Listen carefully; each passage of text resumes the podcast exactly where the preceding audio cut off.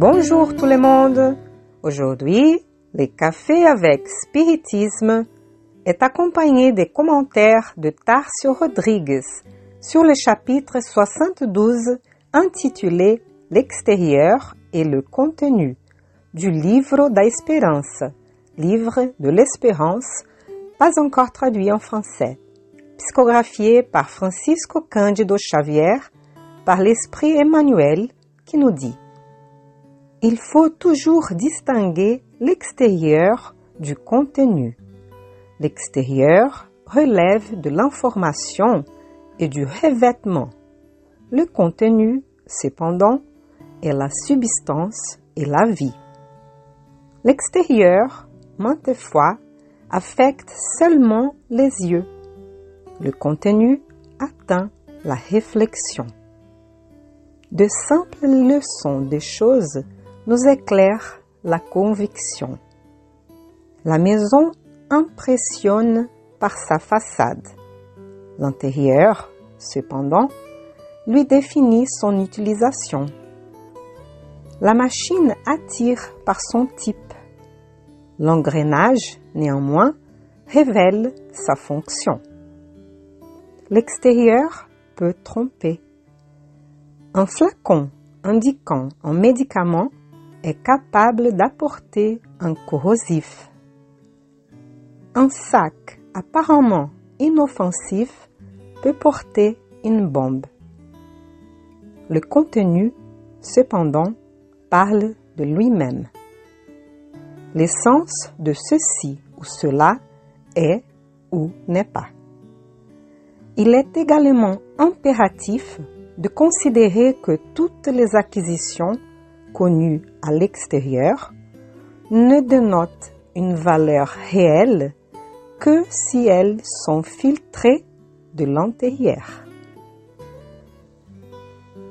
La culture est un patrimoine incorruptible, mais ne s'applique qu'à la vie, dans l'exemple du travail de celui qui la possède. Le titre professionnel le crédit apprécié par le bien qu'il réalise.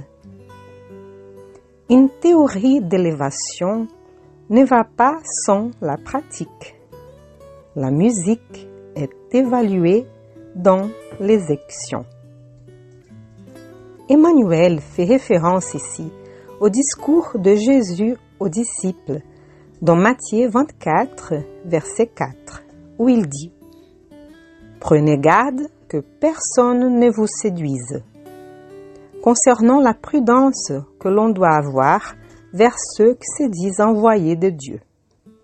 Cette recommandation du Maître peut être plus précisément comparée à celle de Kardec dans l'Évangile selon l'Espiritisme, chapitre 21, items 6 et 7, où il est clair que le spiritisme n'est pas destiné à accomplir des miracles ni des prodiges, mais qu'il vient révéler les lois de nature, comme toutes les sciences, en se concentrant sur les aspects moraux qui révèlent vraiment ce qui procède du bien. Les comparaisons d'Emmanuel sont très opportunes pour nous aider à vérifier notre sens moral et notre capacité à déterminer si quelque chose est vraiment bien.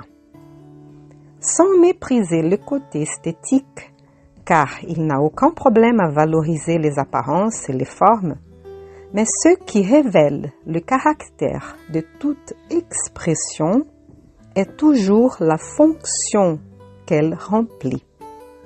Par exemple, réfléchissons à la rénovation d'une maison.